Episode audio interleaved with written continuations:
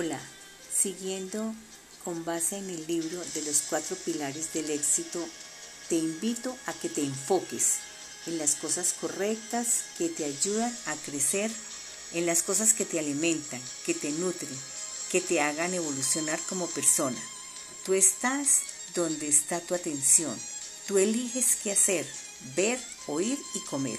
Si tú eliges tener conciencia, si tú eliges con conciencia te enfocas en lo que quieres y en lo que debes hacer. Te invito a tomar acción en este tema.